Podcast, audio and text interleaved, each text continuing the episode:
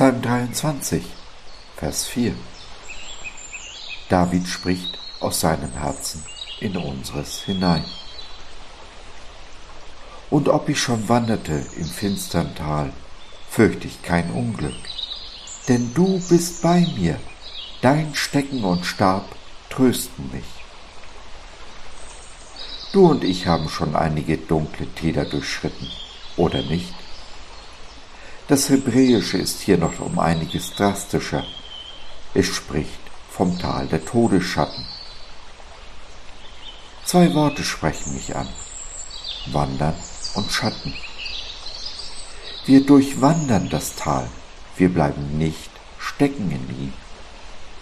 Wie der Morgen unweigerlich jede Nacht beendet, so hat auch die tiefste Talsohle ihr Ende. Und es sind Todesschatten, die uns schrecken. Aber was kann ein Schatten uns tun? Er ist wie ein Gespenst, das zwar durch Wände gehen, aber uns gleichzeitig dadurch auch nicht anrühren kann. Schatten sind oft größer als das Problem, das den Schatten wirft, vor allem in der Dämmerung. Wir haben zwei Augen. Das eine, um es auf das Problem zu richten, nicht auf den Schatten. Das andere, um auf Jesus zu schauen. Er ist es, der größer ist als jedes Problem, dem wir gegenüberstehen mögen. Jesus wirft keine Schatten. Er ist real, leibhaftig, lebendig. Ich weiß nicht, ob du einen großen Bruder hast, aber stell dir vor, du hättest einen.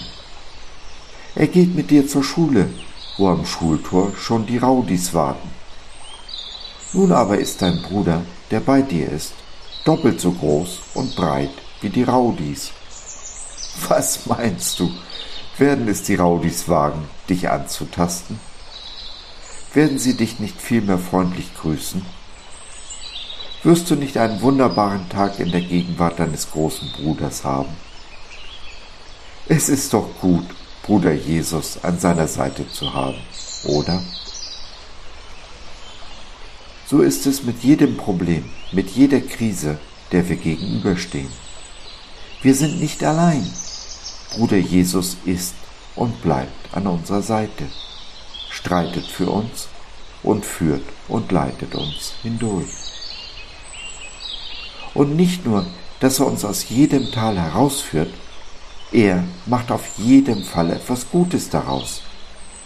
Aus jeder Krise haben wir die Möglichkeit, Weisheit, Einsicht und Kraft zu schöpfen. Wir haben die Möglichkeit, den Trost, den uns Bruder Jesus hat zukommen lassen, weiterzugeben, für meinen Nächsten der große Bruder zu sein. Gibt es einen schöneren Job?